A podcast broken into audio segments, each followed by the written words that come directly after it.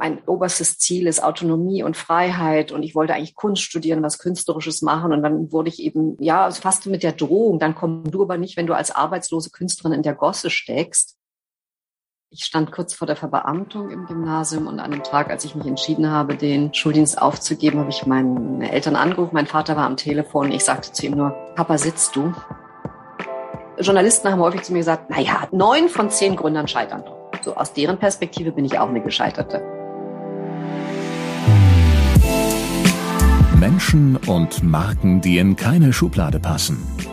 Inspiration für Leben und Karriere. Das ist der Andersmacher Podcast mit Wirtschaftswissenschaftler, Model und Berater Dr. Aaron Brückner.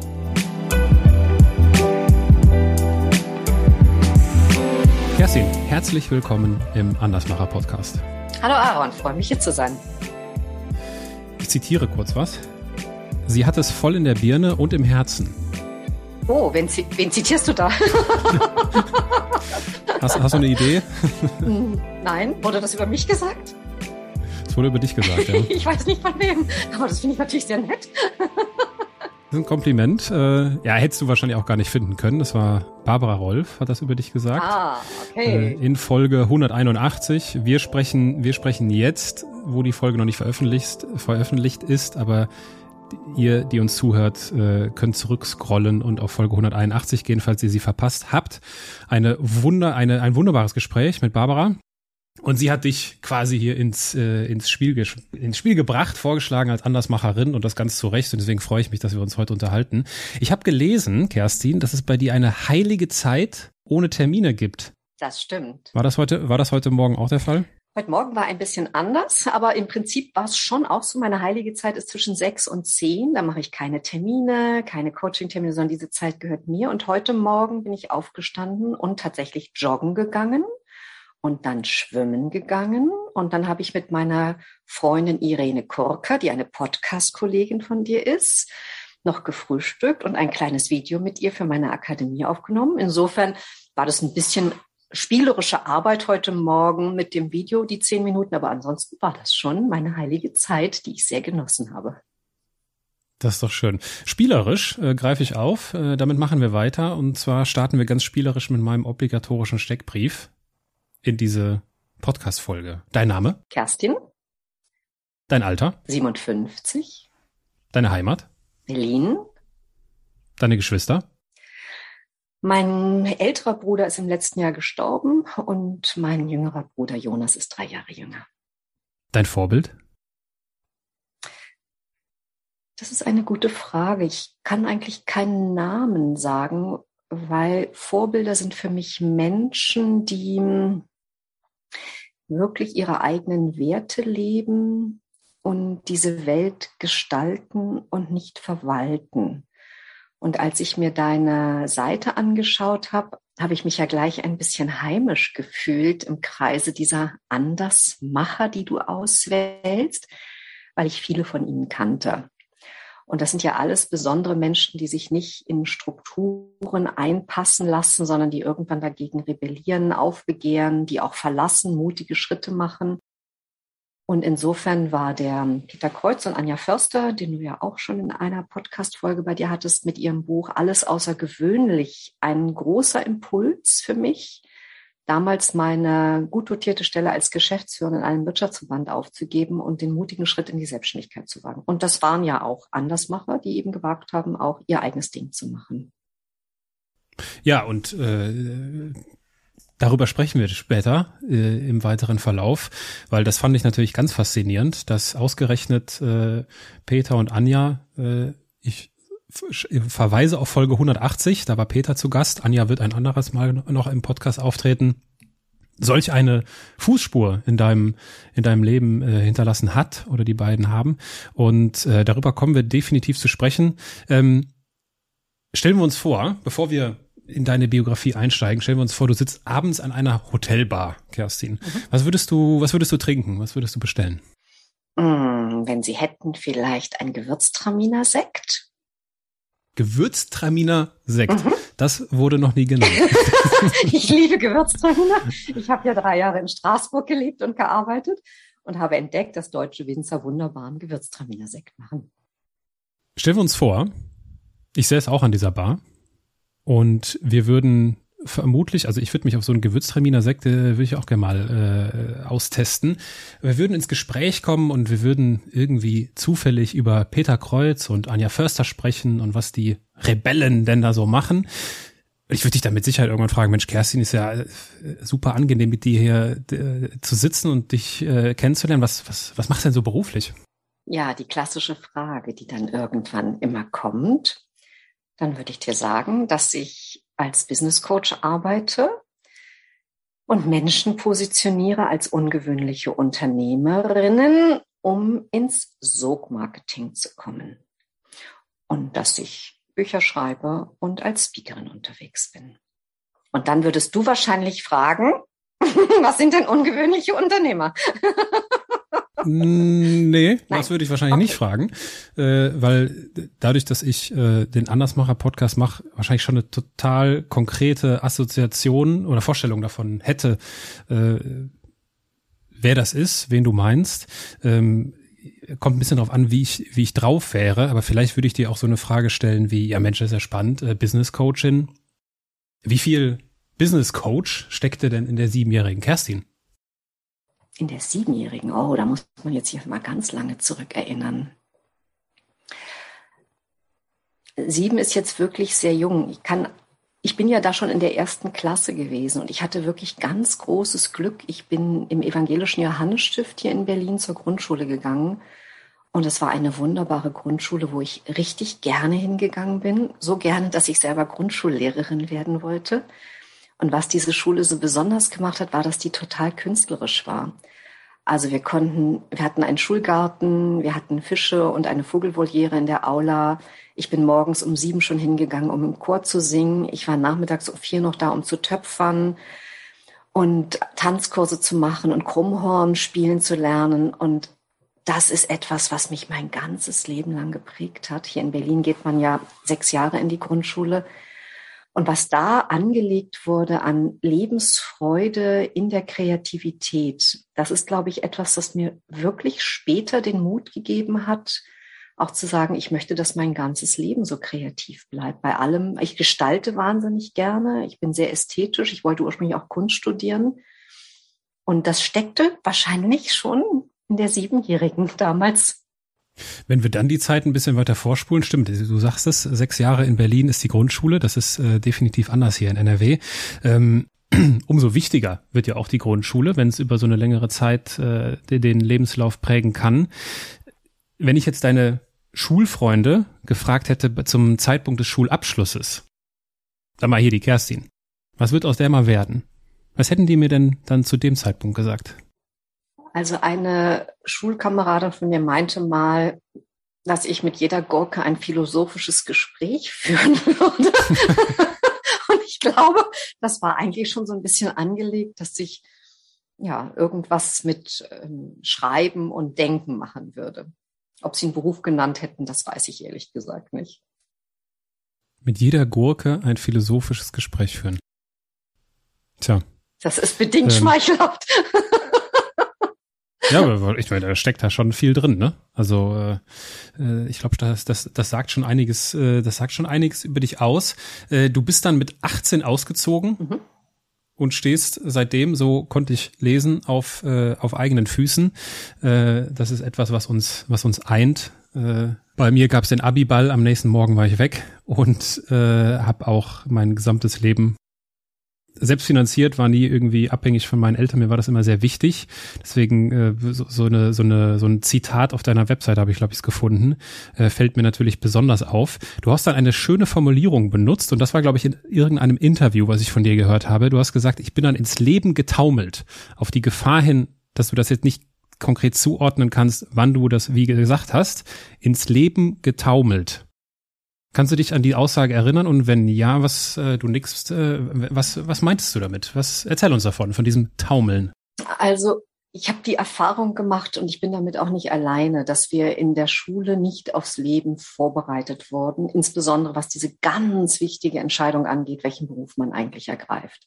Das kann man nach dem Abitur fast nicht sagen. Und ich finde das auch skandalös, muss ich sagen, gerade vor dem Hintergrund, dass ich ein kurzes Intermezzo als Studienrätin dann in meinem eigenen Leben gemacht habe, dass Kinder nicht orientiert werden. Sie haben entweder das Glück, dass die Eltern ihnen eine Orientierung geben können, das war bei meinen Eltern nur bedingt der Fall. Man muss dazu wissen, mein Vater ist 1931, meine Mutter 1933 geboren. Die konnten selber die Schule nicht abschließen. Durch dramatische historische Bedingungen waren sehr früh mit 15 schon verantwortlich für die eigene Mutter, die eigene Schwester, das eigene Leben.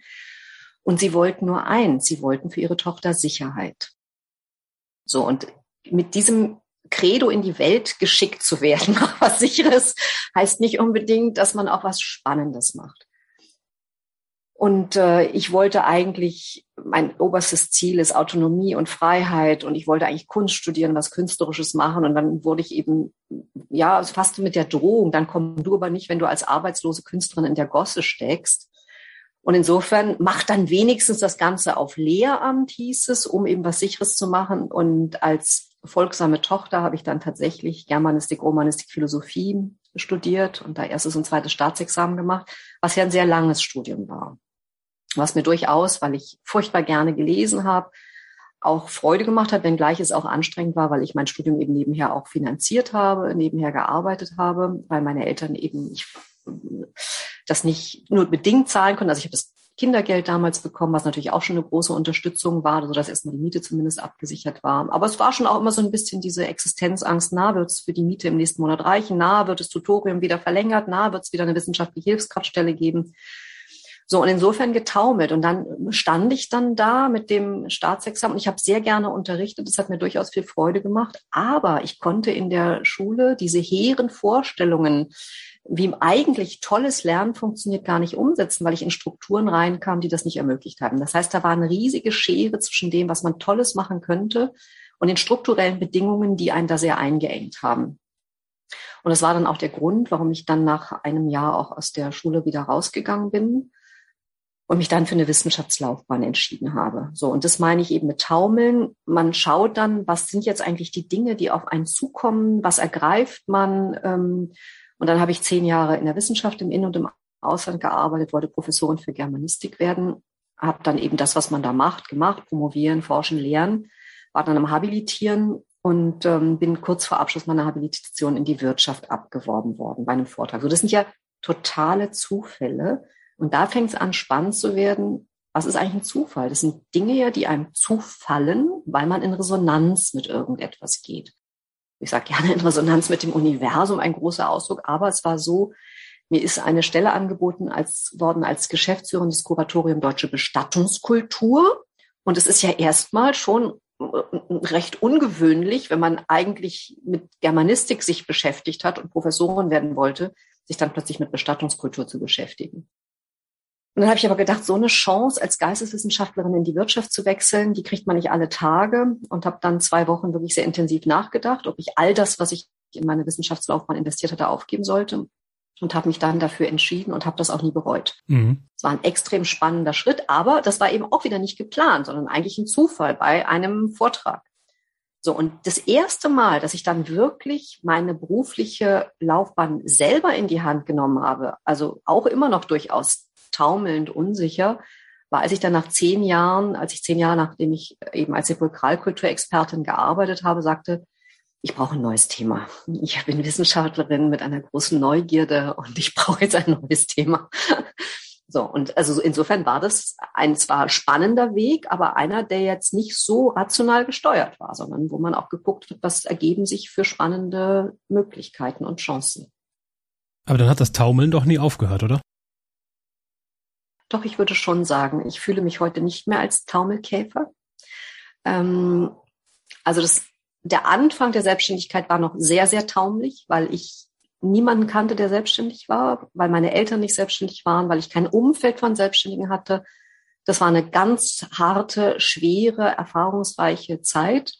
Das war ja auch der Grund, warum ich mich dann zwei Jahre auf den Weg gemacht habe, auf der Suche nach ungewöhnlichen Unternehmern. Ich war ja von Berlin bis nach Sri Lanka unterwegs um ein Buch zu schreiben über ungewöhnliche Unternehmer. Und das war eine extrem spannende Zeit. Und danach wurde es dann aber eigentlich recht zielgerichtet, dass ich so meinen Fokus gefunden habe. Und man kann ja immer die Probleme für andere am besten lösen, die man für sich selber gelöst hat. So, und da das ein nicht ganz einfacher Weg war, die Selbstständigkeit mit fast 50 aufzubauen, habe ich sieben Jahre lang eine sehr steile Lernkurve hingelegt. Und wir sind jetzt gerade hier im Podcast. Es ist ja einfach unglaublich, was wir heute für Möglichkeiten haben. Die Social Media und die Möglichkeiten zu vloggen, zu podcasten, zu bloggen. So, und mit all dem habe ich mich sehr intensiv beschäftigt. Und dann habe ich gesagt, oh, wenn jetzt ich mit 50 Lust habe, nochmal was Neues zu machen, bin ich bestimmt nicht die Einzige angesichts des demografischen Wandels. Da wird es bestimmt noch ein paar andere geben.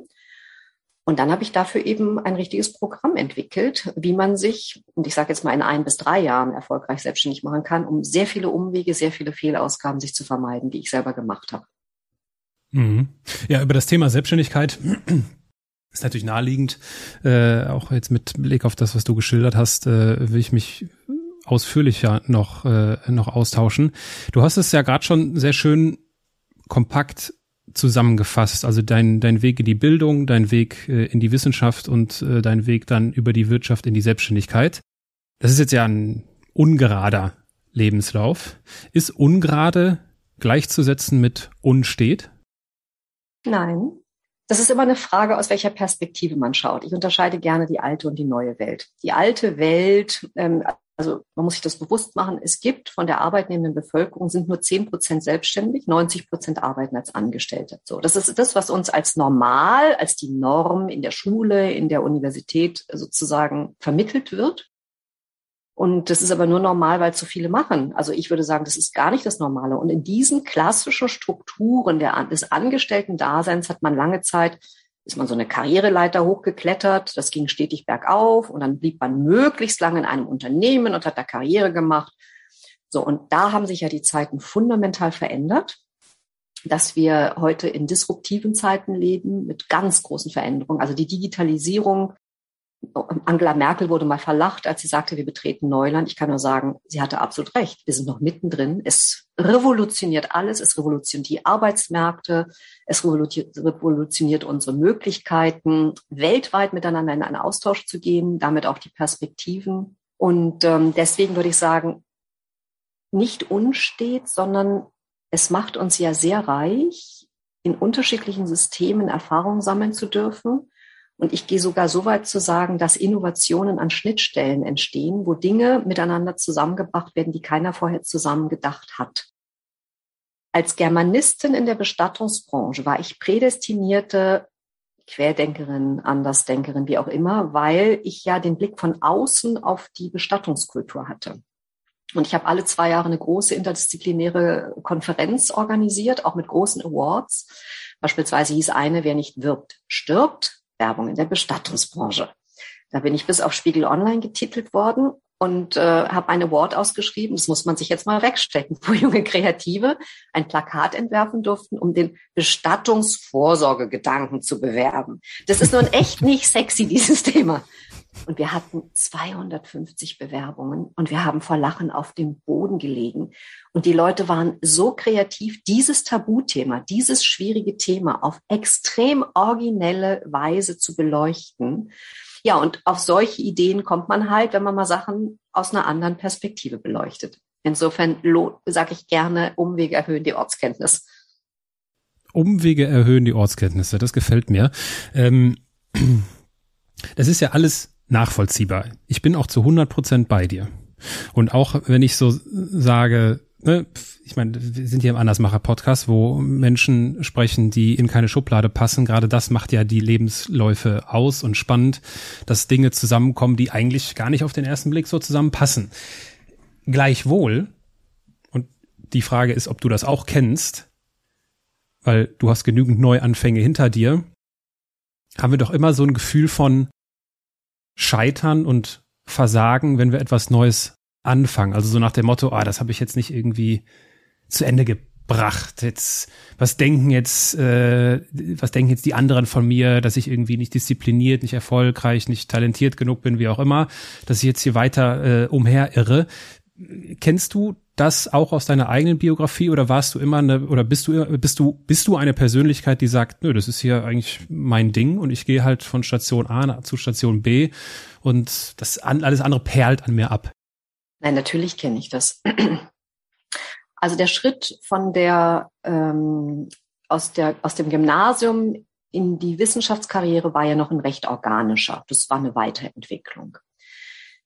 Die Habilitation dann aufzugeben, habe ich nicht als Versagen empfunden, weil das eine ganz bewusste Entscheidung war. Und ich kann nur sagen, es hat sich für mich ein riesiges Feld geöffnet. Ich dachte in der Wirtschaft, Wahnsinn, hier sind finanzielle Mittel, hier kann man was gestalten, hier kann man Ideen total schnell umsetzen. Null bereuen, im Gegenteil. Es hat mir unendlich viel Spaß gemacht, einen Verlag auf aufbauen zu dürfen, Chefredakteurin einer Zeitschrift zu werden, einen Relaunch zu machen, damit auch von der deutschen Fachpresse ausgezeichnet zu werden, eine Stiftung zu leiten, Ausstellungen zu initiieren. Also das fand ich großartig. Und dann war ich ja auch viel unterwegs, eben von den Verbrennungsguards in Indien bis zu den Katakomben auf Palermo. Da ist mir ja nichts fremd als die Vulkalkulturexpertin. So, und dann kam aber der wirklich große Umbruch, als ich mich selbstständig gemacht habe. Und das war wirklich hart, weil ich den Eindruck hatte, all mein Wissen ist entwertet. Ich hatte den Eindruck, was nutzt mir jetzt alles, was ich in der Wissenschaft gelernt habe, alles, was ich in meinen auch da praktisch im Verband gelernt habe, das kam mir vor wie komplett entwertet. Die Selbstständigkeit war ein ganz neues Feld. Es stimmt natürlich nicht. Das Wissen heute ist für mich ein extrem wertvolles, aber was habe ich gemacht? Und aus diesem Scheitern können auch deine Zuhörer etwas lernen. Ich habe eine Agentur für Kommunikationsgestaltung gegründet als erstes Unternehmen und es war eine totale Kopfgeburt.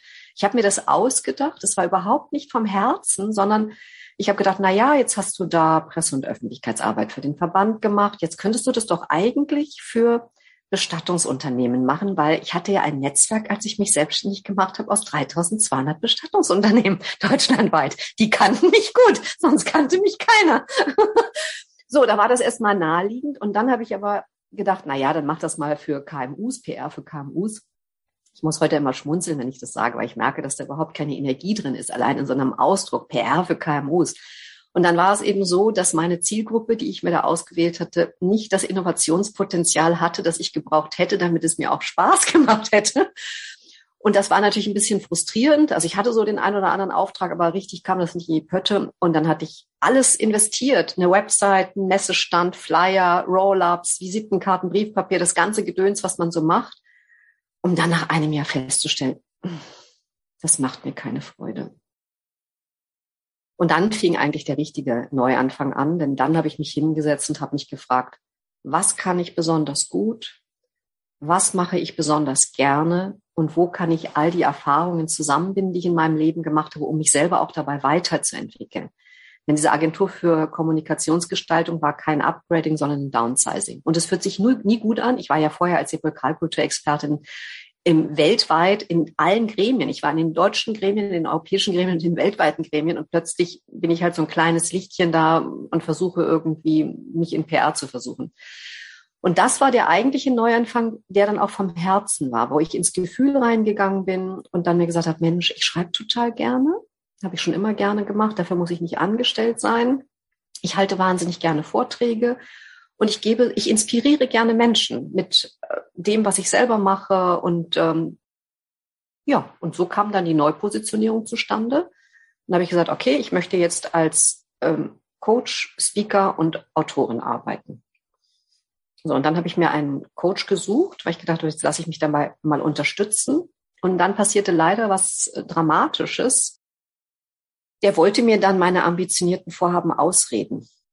Sagt, ach ja, ein mhm. Buch schreiben wollte ich auch mal, das habe ich mir wegcoachen lassen. Und ich war irgendwie nach jeder Coachingstunde ging es mir schlechter. Ich kam mir meinen Zielen nicht näher. Der sollte mich davon ja nicht abhalten, sondern mich unterstützen, die zu erreichen. Da habe ich das Coaching irgendwann abgeschlossen, äh, abgebrochen und habe in der meiner eigenen Coaching-Ausbildung dann gelernt. Also ich habe dann noch mal eine Ausbildung als Business- und Teamcoach gemacht mit 50 und dann noch mal eine Ausbildung als Speakerin bei der German Speakers Association und dann noch mal eine Ausbildung als Digitalexpertin und das war halt das eigentliche Fundament, auf dem ich mich dann eben auch selbstständig machen konnte. Was war auf dieser Achterbahnfahrt, möchte ich sagen, äh, der größte Fehler, den du gemacht hast? Jetzt bei dem Schritt in die Selbstständigkeit meinst du? Ja.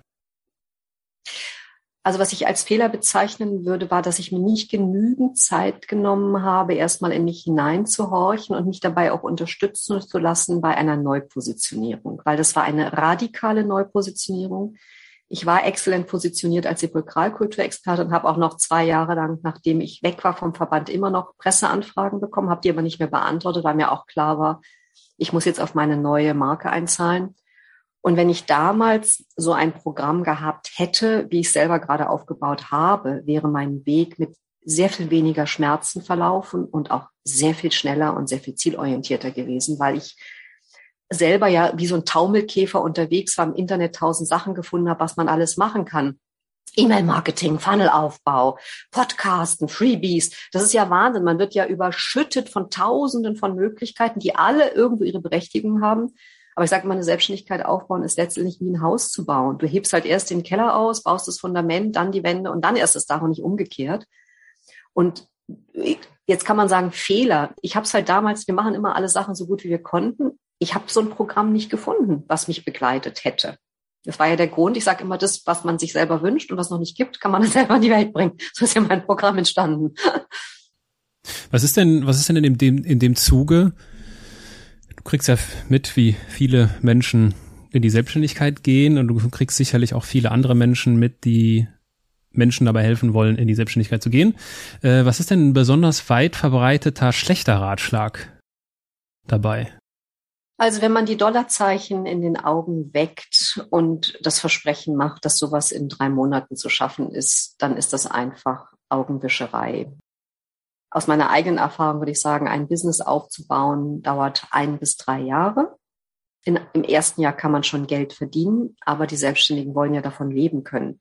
Die wollen im Zweifelsfalle auch die Studien ihrer Kinder bezahlen, den Kredit ihres Hauses und ihren Lebensunterhalt. Und bis man eben das erreicht, dass man genauso, und das war mein Ziel, ich wollte als Selbstständige genauso viel verdienen wie als angestellte Geschäftsführerin. Und das dauert eben realistischerweise drei Jahre, bis man die entsprechende Reichweite über die verschiedenen Möglichkeiten, die wir heute mit den sozialen Medien haben und die Plattform aufgebaut hat. Und was dafür eben ganz wichtig ist, ist erstmal ganz klar, sich zu werden, wer sind denn überhaupt die eigenen Kunden? welche Probleme kann man von denen lösen, welche Wünsche kann man erfüllen und dafür dann aber auch ganz konkrete Produkte zu entwickeln.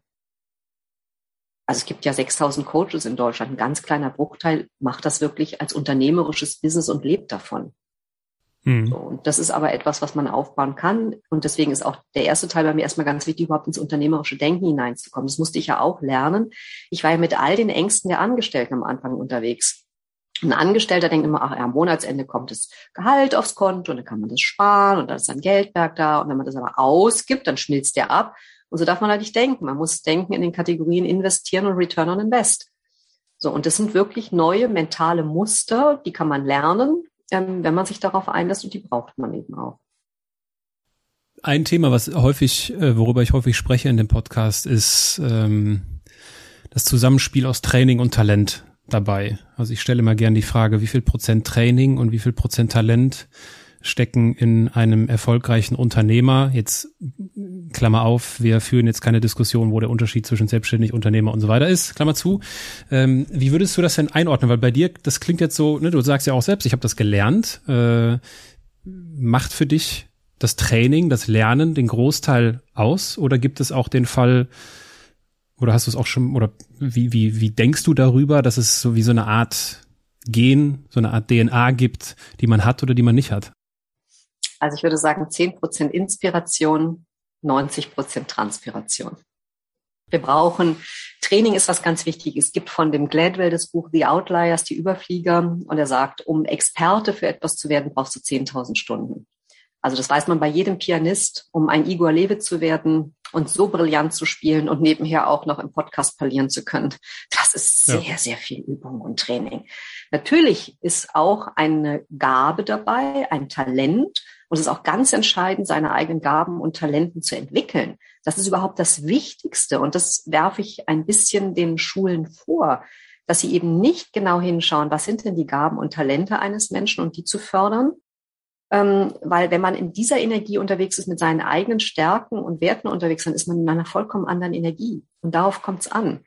Und ich glaube, auch alle Menschen, die du in deinem Podcast als Andersmacher interviewst, die sind irgendwann den Weg raus aus Systemen gegangen, die ihnen Energie rauben und rein in ihre eigene Selbstwirksamkeit, in das, was ihre Stärken ausmacht, ihre Potenziale sind, ihren Werten entspricht. Und das Faszinierende ist aber dabei, es hört ja ein Leben lang nicht auf. Manche Menschen staunen, was ich in meinem Leben alles so gemacht habe, an unterschiedlichen Dingen. Aber wir haben ein Gehirn, was uns erlaubt, lernfähig zu sein, ganz viel lernen zu können. Jetzt bestimmte Dinge lernen wir gerne, weil sie uns Freude machen. Andere Dinge können wir auch lernen, aber wenn die uns halt nicht so viel Freude machen, werden, darin, werden wir darin auch nie so gut sein. ist ja auch bei der Selbstständigkeit so, man muss sich mit Dingen beschäftigen, die auch nicht immer Spaß machen. Was weiß ich, bei meinem Falle wäre das Buchhaltung, gehört halt dazu. Aber es gibt auch eben unglaublich viele Dinge, die Freude machen. Dann kann man ja als Selbstständiger auch schauen, was macht man selbst, was delegiert man, was gibt man ab, wo nimmt man sich feste Freie oder auch Mitarbeiter, wie auch immer. So, aber das halte ich eben dafür wichtig, in diese Energie der eigenen Fähigkeiten reinzukommen. Jetzt ist es bei mir so, wenn ich so meine, auf meine Gäste schaue, klar, ein Großteil davon ist selbstständig. Es gibt aber auch viele Andersmacher, die nicht selbstständig sind. Ne, ich lege da immer Wert drauf, dass Andersmachen für mich nicht gleich selbstständig sein ist, sondern es gibt halt auch Andersmacher und Andersmacherinnen in bestehenden Organisationen, äh, gibt genügend Jan-Peter Nonnenkamp äh, von der Uni Wittenherdecke oder Thomas Sattelberger, was er früher bei der Telekom gemacht mhm. hat. Äh, äh, also das sind Andersmacher, wie sie im Buche stehen, aber die müssen sich dafür nicht selbstständig machen. Ähm, und das ist ja immer, ein, aus meiner Sicht ist das ein ein Mythos, dieses äh, mach dich selbstständig und du bist selbst erfüllt.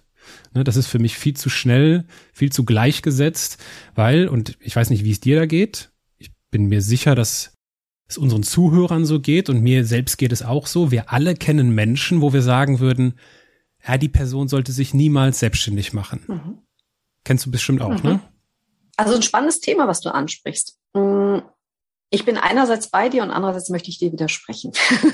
also wo ich, wo ich bei dir bin, ist, dass es natürlich ganz erfüllend sein kann, wenn man in tollen Unternehmen Entfaltungsspielräume hat.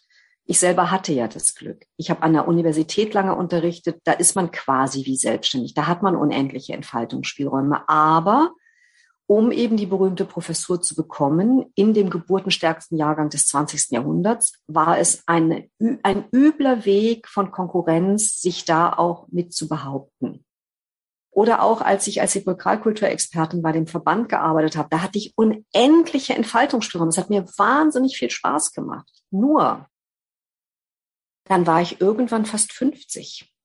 Und wenn du dann da nicht mehr weitermachen möchtest, dann wird es sehr schwer am regulären Arbeitsmarkt, sich aufgrund der Altersdiskriminierung nochmal auf neue attraktive Berufe zu bewerben. Und warum ich dir widersprechen würde, ist, im Rahmen meines Buches habe ich mich auch viel mit Statistiken bewerbt und es gibt einen Zufriedenheitsindex von Angestellten.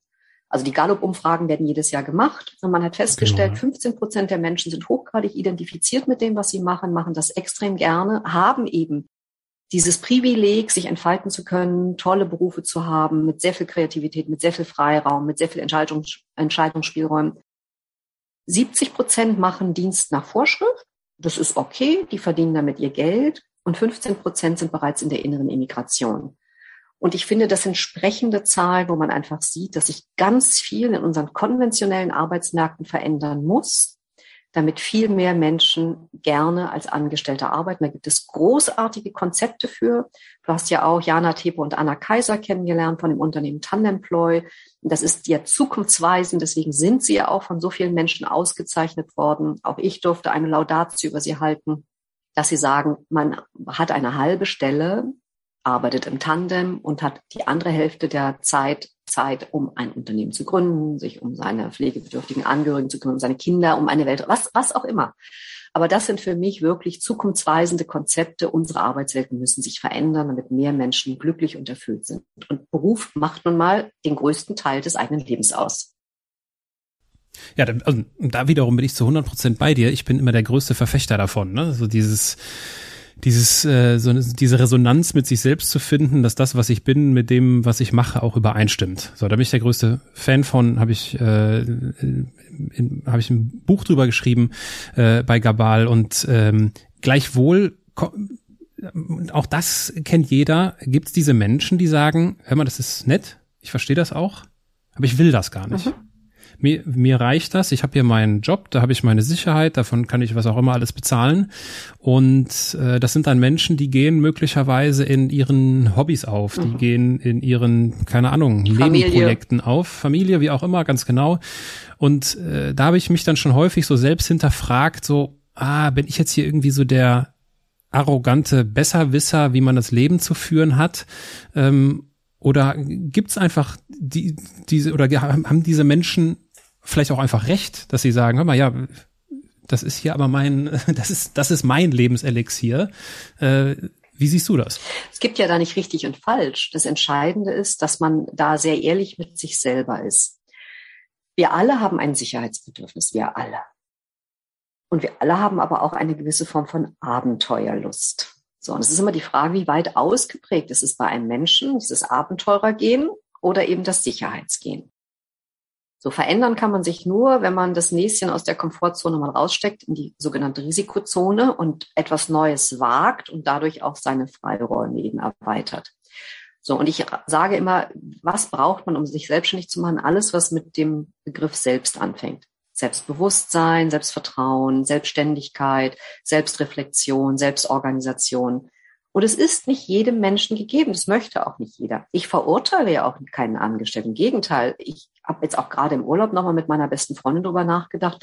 Mein Leben hätte auch ganz anders verlaufen können, wenn ich eine nur geringfügig andere Orientierung meiner Eltern oder der Schule bekommen hätte, nämlich zu sagen, mach doch Lehramt mit Kunst und Deutsch dann hätte ich nur ein Korrekturfach gehabt, dann hätte ich meiner Leidenschaft der Literatur nachgehen können, dann hätte ich meiner Leidenschaft der Kunst nachgehen können, dann hätte ich die Sicherheit gehabt und ich hätte trotzdem die Freiräume gehabt.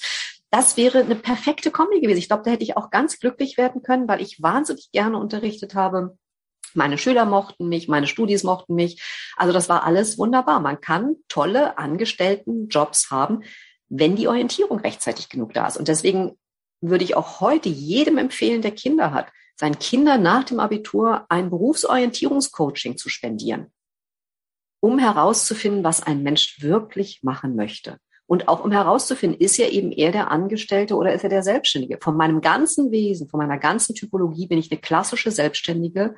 Ich, Autonomie ist ein hoher Wert. Ich gestalte gerne selber. Ich verwalte mich gerne ich setze mir gerne selber Ziele, ich bin total selbstorganisiert. Insofern zu mir passte das und ich hatte das Glück, eben in den Angestelltenstellen auch quasi wie eine Selbstständige agieren zu können. Mhm. Hast du denn, äh, ist es schon mal passiert, dass du irgendwie eine, einen Kunden oder eine Kundin hattest bei dir in deinem in deiner Coaching-Welt, wo du irgendwie dann doch ehrlich mal gesagt hast, ey, sorry, ganz ehrlich, das ist, glaube ich, nichts für dich? Ja, hatte ich. Ich sage das dann nicht so, das ist nichts, sondern ich gehe da anders vor. Man sagt ja immer, Coaching ist Beratung ohne Ratschlag. Ähm, das war ein Coaching-Klient, der kam an und sagte, ja, er hätte zehn Geschäftsideen. Und das kenne ich mhm. oft, dass die Menschen viele Geschäftsideen haben. Ich sage, naja, dann gucken wir uns die mal an. So. Und eine seiner Geschäftsideen, in Anführungszeichen, war, er wollte Professor werden. Sagt, ja.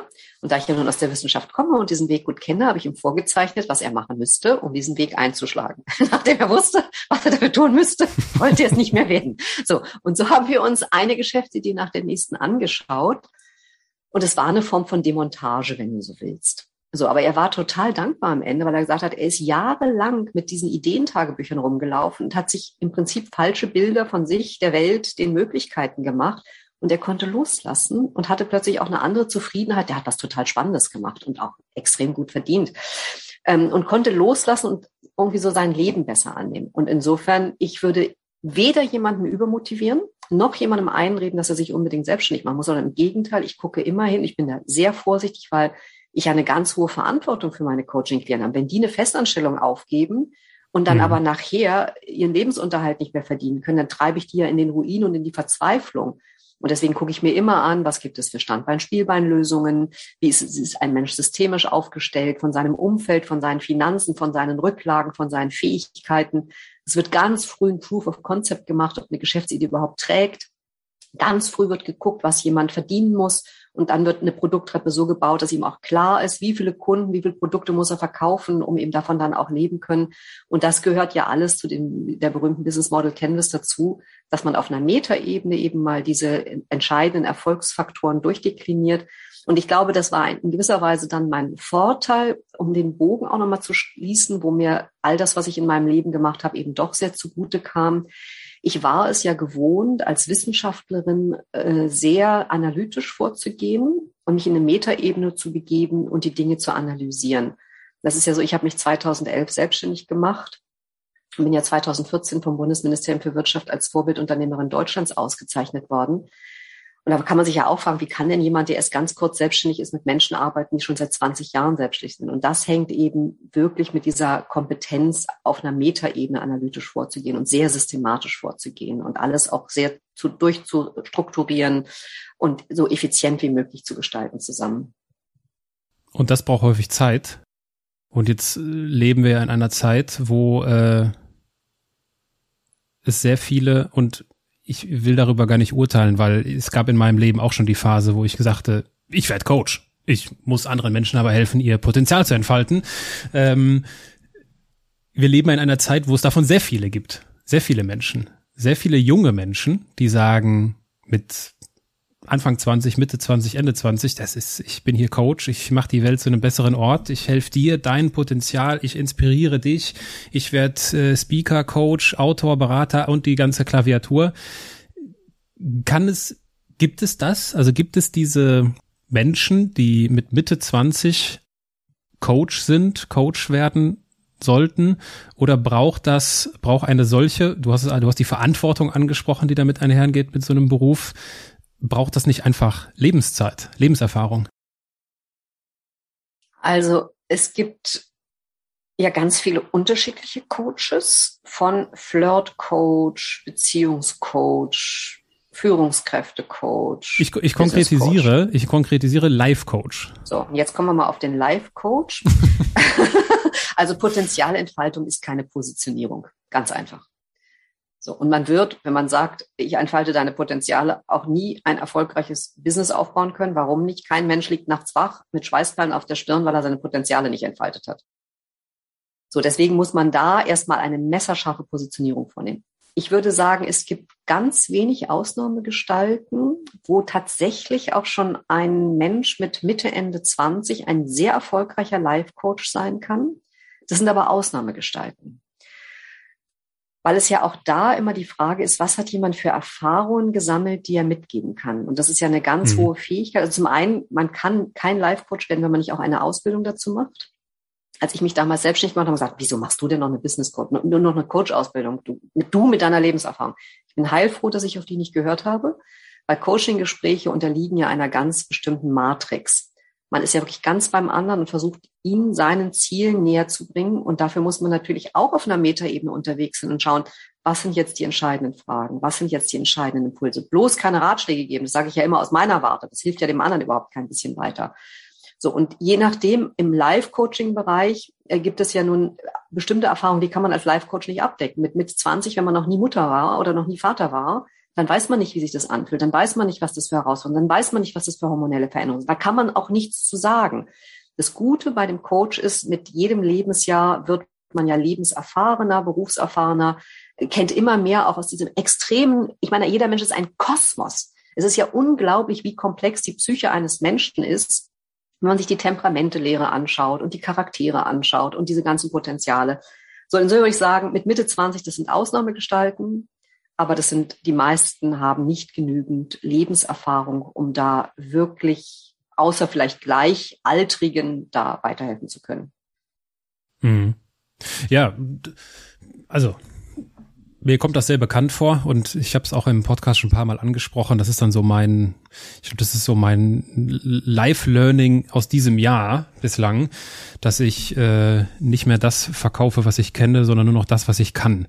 Und äh, das hat bei mir eine ganz schöne Zeit gebraucht und äh, auch mit einer ziemlichen Tiefphase. Ich habe darüber in einer Solo-Folge auch mal gesprochen. Ähm, einer so der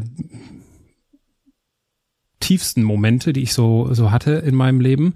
Ähm, und das ist halt eine Reise gewesen, das herauszufinden, was das ist, was ich da kann und nicht nur das, was ich irgendwie mal kenne oder mal ein Buch drüber gelesen habe und irgendwie eine nette Idee habe, von der ich mir nichts kaufen kann. Jetzt hast du passenderweise, du hast eben auch schon dein Buch angesprochen. Das Buch lautet Werde, was du kannst. 2014 bei Moormann erschienen. Wie finde ich denn heraus, was ich kann? Das ist für einen Menschen selber gar nicht so einfach. Also es gibt bei mir ein E-Book, äh, Coach dich selbst, fünf Strategien für deinen Neuanfang. Da gibt es eine Übung drin, zwei Übungen. Und die eine ist, ein Stärkenprofil aufzuschreiben. Wirklich einfach mal 100 Stärken aufzuschreiben, alles, was einem leicht fällt, was man gerne macht. So, und dann auch in seinem Umfeld zu fragen, was die anderen sehen, was man für Stärken hat. Weil die sehen nochmal was ganz anderes. So, und das Interessante daran ist, dass die Menschen das, was sie auszeichnet, meistens für so normal halten, weil es ihnen ja leicht fällt, dass sie das nicht als etwas Besonderes wahrnehmen. So, und da passiert eben was extrem Spannendes in der Spiegelung. Ist ja eine Technik im Coaching. Wenn ein Mensch dir spiegelt, was dich auszeichnet und dich besonders machst, nimmst du deine eigenen Fähigkeiten nochmal anders wahr. Was ich dann eben bei der Positionierung immer wieder versuche, ich mache Nischenpositionierung zu gucken, was macht einen Menschen einzigartig durch die Schnittstellen der Erfahrungen, die er in seinem Leben gesammelt hat. Weil da kann man häufig Menschen extrem gut positionieren. So, das ist das eine. Das ist sozusagen, man guckt mal in den Rucksack des Gewordenseins, was man da aufgebaut hat, entwickelt hat. Das andere ist aber auch in der Lebensmitte, da ist man auch nie zu alt für sich zu fragen, wo möchte man denn hin? Was würde man denn gerne noch lernen? Was inspiriert einen richtig? Weil das ist ja das Großartige. Wir können bis zum letzten Atemzug, wenn uns das gesundheitlich vergönnt ist, ja immer wieder neue Sachen lernen. Und da steckt eine ganz große Energie auch drin, sich mit Dingen zu beschäftigen, die wirklich die eigene Leidenschaft beflügeln. Mhm. Und dazu dient häufig ein Vision Board, eben zu sagen, wo möchte ich eigentlich in den nächsten sieben Jahren hin? Alle sieben Jahre verändert sich was im Leben eines Menschen, weil die Zellen einmal rundum erneuert sind. Damit gehen auch seelisch-geistige Veränderungsprozesse einher. Und sich da wirklich sein Herz zu befragen, nicht sein Kopf, sich nicht was auszudenken, sondern sein Herz zu befragen. Und die Frage vorhin von dir, wer sind Vorbilder? Ähm, wie möchte man eigentlich leben? Was inspiriert einen da? Was sind Menschen, die einen wirklich inspirieren können, auch nochmal andere Schritte in seinem Leben zu gehen? Und ist es dann nicht so, dass, ich meine, das ist ja alles richtig und wichtig, aber doch irgendwie, selbst wenn es vom tiefsten Herzen und aus dem tiefsten Innersten kommt, führt doch kein Weg dran vorbei, es einfach zu machen und auszuprobieren und vielleicht auch dann festzustellen, ah, ich, das, ich dachte, ich will das, aber eigentlich hat mich das nur auf die Idee gebracht, was ganz anderes zu wollen mhm. und das passt viel besser mhm. zu mir. Also es ist doch schon so, dass es wahrscheinlich am Ende nie ein eine Abkürzung, eine Abkürzung am, vom, vom, eine Abkürzung vom, eine Abkürzung vom, am, eine Abkürzung vom Machen gibt, oder? Beim Machen? Das ist eine gute Beim Machen? Immer. Also, also es gibt ja diesen schönen Satz in der Startup-Szene, machen ist besser als perfekt. So, ausprobieren ist schon mal gut, aber äh, trotzdem auch das immer zu reflektieren, was man macht. Was ich ganz spannend finde, mh, hm, Journalisten haben häufig zu mir gesagt, na ja, zehn, neun von zehn Gründern scheitern doch. Mhm. So aus deren Perspektive bin ich auch eine Gescheiterte. Bei meiner Agentur für Kommunikationsgestaltung gibt es nicht mehr. War eine Fehlerfindung, aber daraus habe ich ja unendlich viel gelernt. So, und insofern ist es richtig, man muss Dinge ausprobieren, um dann zu schauen, ob sie passen. Und wenn sie, wenn das dann auch eine Fehlinvestition und eine Fehlerfindung war, dann sich fragen, was lerne ich daraus? Und da fängt es an, spannend zu werden, wenn man sich diese Erfahrungen erlaubt, dass ja auch aus allem, was man macht, sich wieder etwas Neues entwickelt.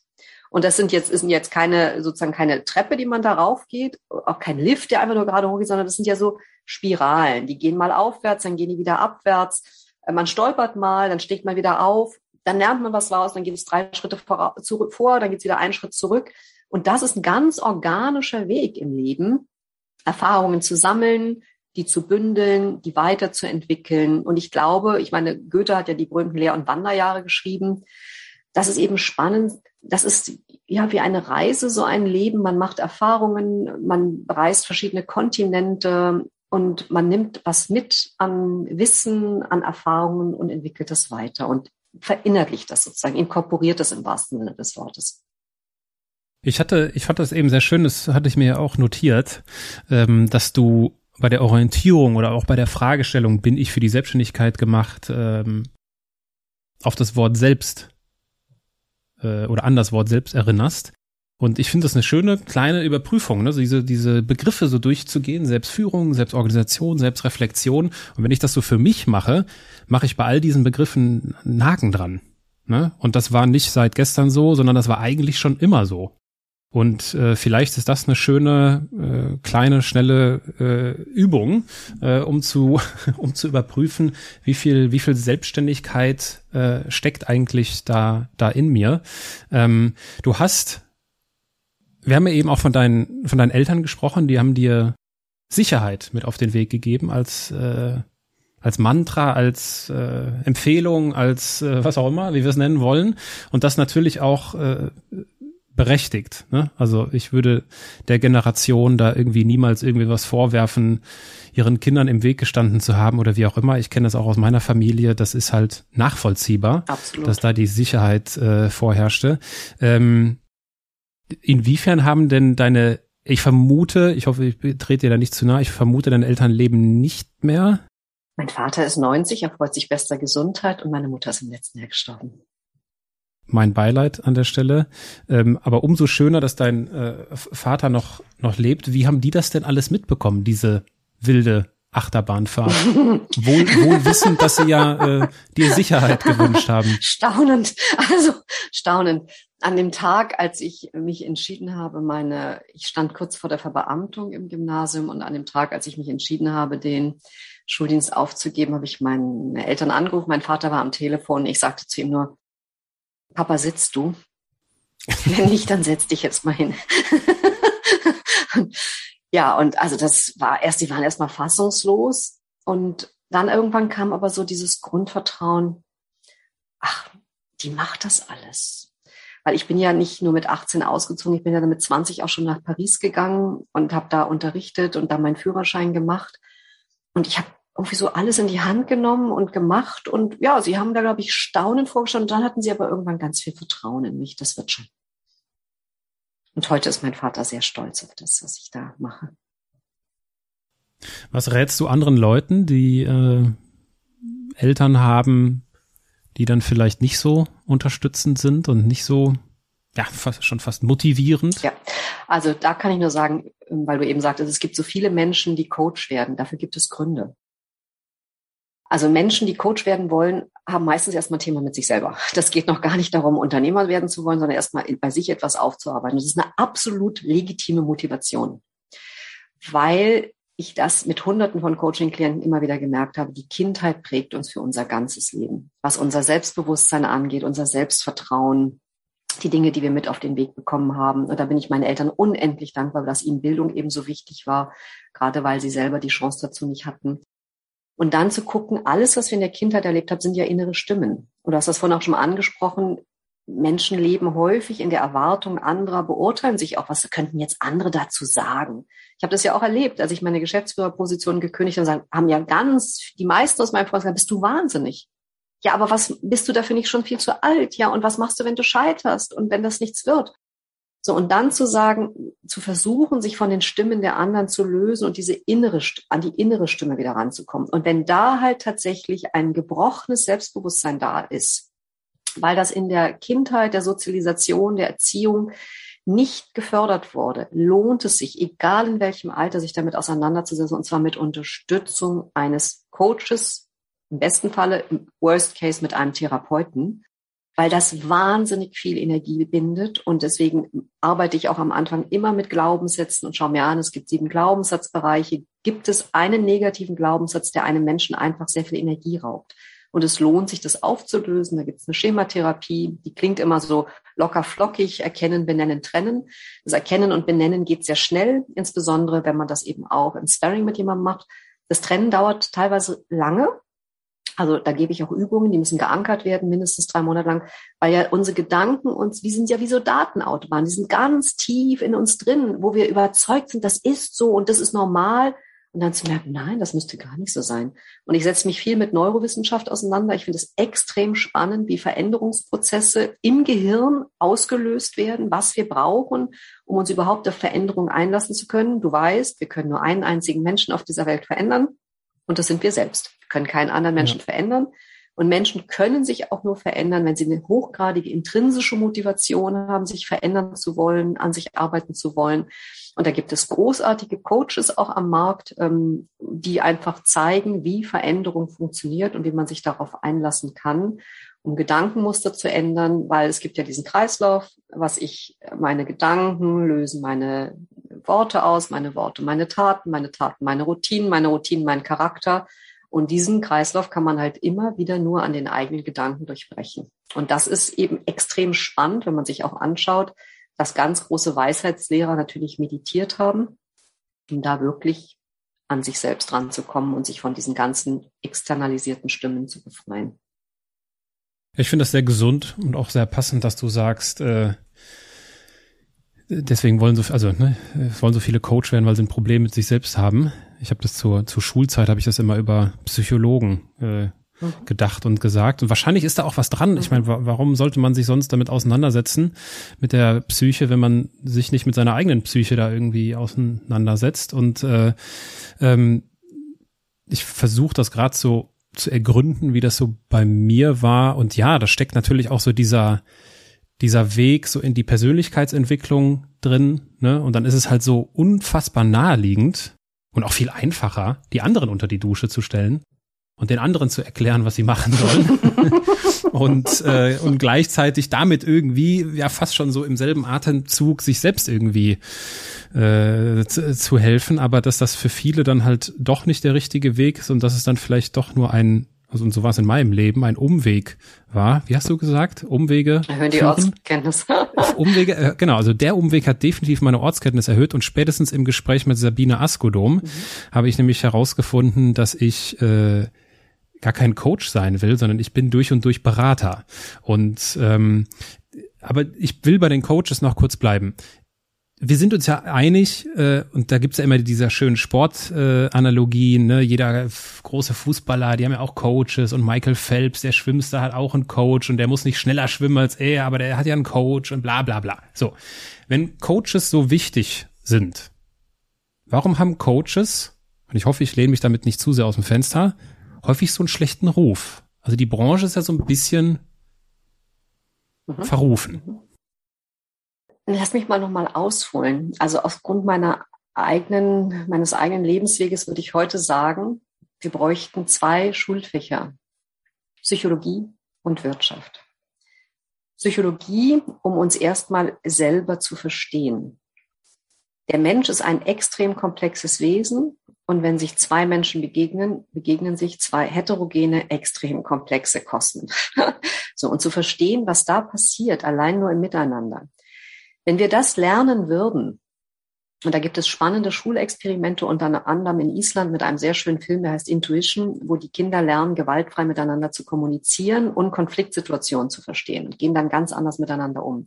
Ich bin überzeugt davon, wenn alle Menschen dieses psychologische, sagen wir mal, Grundwissen mitbekommen würden, dass wir sehr viele Konflikte auf dieser Welt vermeiden könnten und ein sehr viel besseres Miteinander hätten. Und es ist in meinen Augen deshalb eine ganz positive Entwicklung, dass so viele Menschen sich auf den Weg machen, eine Ausbildung als Coach zu machen, weil man da ja sehr viel psychologisches Grundwissen auch mitbekommt weil wir einen dramatischen Veränderungsbedarf haben. Ich glaube, da sind wir uns einig, wenn man sich anschaut, was auf dieser Welt passiert. Da ist immenser Veränderungsbedarf. So, warum, jetzt auf, um auf deine Frage zurückzukommen, haben die Coaches so einen schlechten Ruf? Das ist kein geschützter Berufsbereich. Das heißt, jeder kann sich Coach nennen, unabhängig davon, ob er eine Ausbildung als Coach gemacht hat oder nicht. So, und das ist wie in allen Berufsgruppen auch. Es gibt gute und schlechte Ärzte, gute und schlechte Lehrer, gute und schlechte Coaches. Und wenn dann eben schlechte Erfahrungen gemacht wurden, ist es so, wir Menschen neigen dazu, schlechte Erfahrungen siebenmal weiter zu erzählen, so wie ich das ja vorhin auch mit meiner schlechten Coaching-Erfahrung gemacht habe, dann auch noch öffentlich. So, und das bleibt natürlich hängen und das geht dann in die Weg, in die Welt und dann wird das auch aufgebauscht quasi wie so eine Blase. Und das ist einer der Gründe, weil eben da auch schwarze Schafe darunter sind. Viele Menschen unterschätzen einfach, wie extrem anspruchsvoll es ist, Menschen, egal jetzt ob als Life-Coach oder als Business-Coach, es gibt auch keinen Business-Coach, der nicht Life-Coaching-Anteile dabei hat, bei mir auch, das ist ja. ganz klar, weil natürlich immer unsere Psyche, unsere Sozialisation, unsere Geschichte mit unserer Biografie, unsere Werte, unsere Wünsche mit reinspielen. Mm. So, und unterschätzen das aber eben einfach, was das für eine wahnsinnige Komplexität ist. Und das ist etwas, warum ich sehr glücklich bin, diesen beruflichen Weg eingeschlagen zu haben, weil man nie auslernt. Und ich habe mich mit den größten Coaches weltweit beschäftigt. Ich wollte einfach die besten und effizientesten Methoden kennenlernen und würde heute auch sagen, ich arbeite extrem effizient, weil ich mir sehr genau überlegt habe, was ist ein Know-how-Transfer, der sich digitalisieren lässt Und was ist ein, eine Veränderung, die tatsächlich nur im Austausch miteinander passiert? Also Gerald Hüther hat sich ja sehr viel damit beschäftigt, wie Lernen überhaupt funktioniert. Und früher hat man ja, man stopft in so ein armes äh, Kinderseele und einen Menschen irgendwas rein. Das ist ja nicht äh, ähm, Bulimie lernen, nennt man das heute, irgendwas auswendig lernen. Das ist ja nicht das eigentliche Lernen, sondern was das Spannende ist, ist letztendlich auch das, warum ich glaube auch, dass das Podcasten so boomt. Die Tatsache, dass du mir eine Frage stellst, provoziert bei mir Gedanken, die ich ohne deine Frage nicht gehabt hätte. Und die Antworten, die ich gebe, provozieren bei dir wiederum neue Fragen. So, und das passiert ja beim Coaching auch. So passiert Veränderung. Und das ist, finde ich, extrem faszinierend zu sehen. Erstmal denkt man etwas. In dem Moment, wo man es aufschreibt, kriegt es schon eine andere Konkretion. Und in dem Moment, wie ich es gegenüber einem Menschen, einem Dritten, einem Unbeteiligten ähm, verbalisiere, ist es plötzlich in der Welt. Und diese Gedanken wirken weiter.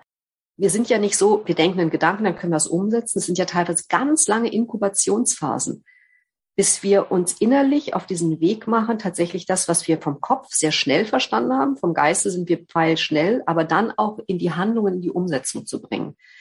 Und deswegen alle Menschen, die sich auf so einen Coaching-Weg oder eben auch den Weg der Selbstentwicklung, der Arbeit am Selbst und der Persönlichkeitsentwicklung machen, machen ganz spannende Erfahrungen und sehen, dass es teilweise einen Zeitraum braucht, bis sie es dann auch realisieren können. Beispielsweise meine Akademie, die ich jetzt in diesem Jahr aufgebaut habe, hätte ich vor sieben Jahren noch nicht aufbauen können. Ich brauchte die Erfahrungen, auch mit allen Umwegen und Irrtümern und Fehlausgaben, die ich gemacht habe, um ganz genau zu wissen, was braucht ein Mensch. Hm.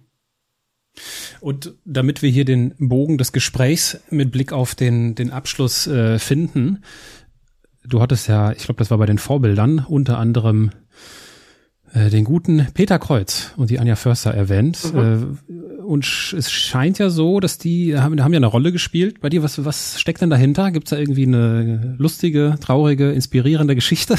Ja, ich habe das den beiden auch mal geschrieben. Also ich habe die, als ich noch in Düsseldorf als Geschäftsführerin gearbeitet habe, mal in Essen bei einem Vortrag erlebt und fand sie sehr beeindruckend ähm, von ihrer Authentizität, von den Themen, mit denen sie sich auseinandersetzen. Ich habe gedacht, wow, also so ein Leben möchte ich führen. Das ist ja unglaublich.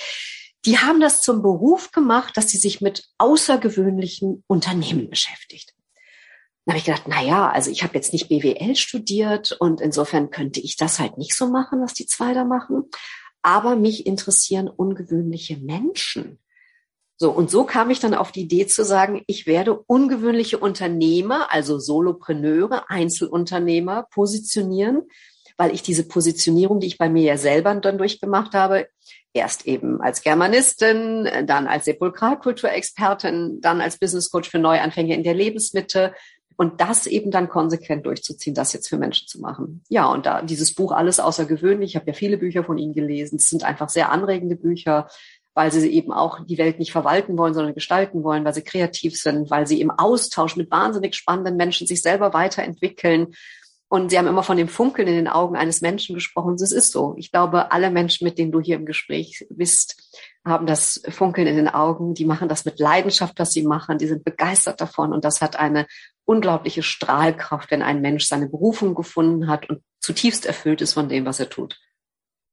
Das ist schön, das ist eine schöne, schöne Anekdote. Für die, äh, die uns zuhören und die Folge 180 noch nicht kennen, die werden in dieser Folge 180 erkennen oder, oder hören, dass ich äh, sowas ähnliches erlebt habe mit Peter Kreuz und äh, erzähle nämlich von einer Situation an der Uni Bayreuth, aber das könnt ihr euch in Folge 180 anhören. Finde das Spielfeld deines Lebens. Liebe Kerstin, wir haben äh, vielleicht bei unseren Zuhörern einen kleinen bescheidenen Beitrag dazu geleistet, dass Sie ihr Spielfeld im Leben finden, um es in Peter Kreuz Worten zu sagen. Äh, wie unsere Folge heißt, weiß ich noch nicht. Das finde ich immer erst im äh, Bearbeiten der Tonspur heraus. Was aber nicht zu kurz kommen soll an dieser Stelle sind die Halbsätze. Auch da musste Peter Kreuz durch. Ich lese dir einen Halbsatz vor und du beendest ihn kurz und spontan. Mhm. Was ich an mir mag, ist, dass ich meine Kreativität ausleben kann. Karriere heißt für mich, es ist ein anachronistischer Begriff aus einer Welt, der alten Welt der Arbeit, wo man eine Karriereleiter hochklettert und der für die Selbstständigkeit, wo es um Erfüllung geht, keine Rolle mehr spielt. Ich bin eine Andersmacherin, weil? ich immer wieder gewagt habe, Systeme zu verlassen und mich mit ganz neuem Denken zu beschäftigen und Ideen nicht nur zu haben, sondern sie auch umzusetzen. Meine größte Angst ist, meine Autonomie zu verlieren und keine Sterbehilfe in Anspruch nehmen zu können. Wenn ich jemandem den Andersmacher Award verleihen müsste, dann? Wären das ganz viele meiner Coaching-Klienten. Das habe ich mir fast gedacht. da sprechen wir äh, im, im Nachgang nochmal drüber. Äh, ich meine, gut, ich suche natürlich für den Podcast Selbstständigkeit äh, oder selbstständig sein ist für mich nicht unbedingt anders, ne? sondern, äh, aber ich glaube, du kannst mir da bestimmt die ein oder andere, den ein oder anderen äh, empfehlen, der früher oder später, die früher oder später hier in diesem Podcast äh, zu Gast sein werden. Danke, dass du zu Gast gewesen bist, liebe Kerstin. Ich danke dir für dieses Gespräch und äh, ich nehme einiges mit. Unter anderem Umwege erhöhen die Ortskenntnis. Das gefällt mir sehr. Und äh, ich danke dir für, für deine Zeit und schicke einen lieben Gruß nach Berlin. Nach Berlin. Herzlichen Dank auch zurück. Hat mir sehr viel Freude mit dir gemacht. Und du hast einen wunderbaren Podcast aufgebaut. Ich glaube, ich werde jetzt morgens beim Joggen nicht mehr nur Gabor Steingarts Morning Briefing hören, sondern auch deinen Podcast. Gabor Steingart übrigens auch schon zu Gast gewesen. Äh, Großartig. Kann man sich, ich, ich glaube Folge 107, 8, 9, 10, irgendwie sowas. Ja, ich fühle mich bei dir in guter Gast. Gesellschaft, Aaron.